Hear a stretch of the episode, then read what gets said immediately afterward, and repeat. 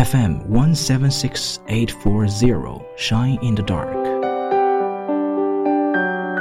If you find a path with no obstacles, it probably doesn't lead anywhere. 太容易的路，可能根本就不能带你去任何地方。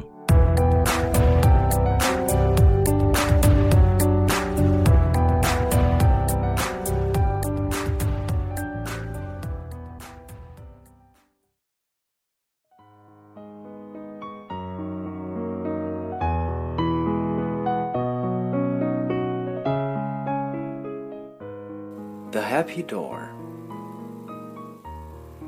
Happiness is like a pebble dropped into a pool to set in motion an ever widening circle of ripples.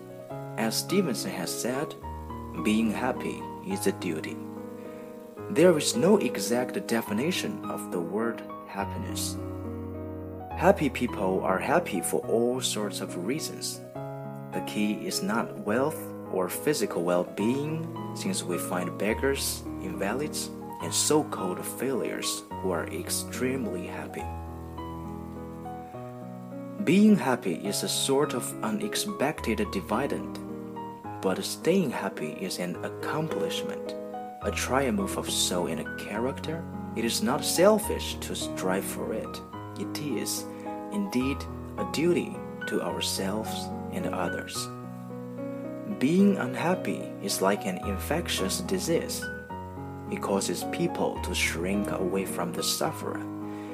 He soon finds himself alone, miserable, and embittered. There is, however, a cure so simple as to seem, at first glance, ridiculous. If you don't feel happy, pretend to be. It works. Before long, you will find that instead of repelling people, you attract them. You discover how deeply rewarding it is to be the center of wider and wider circles of goodwill. Then the make believe becomes a reality.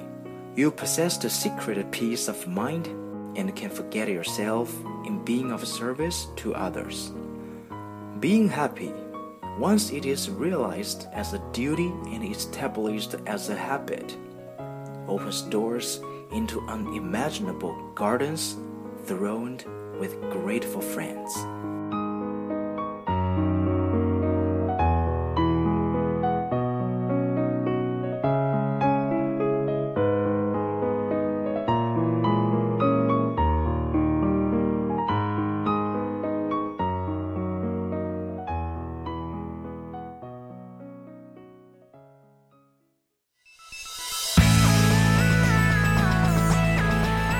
这里是 FM 幺七六八四零 Shine in the Dark，关注我的微博，搜索“莱恩茶叶蛋”即可了解节目的最新动态。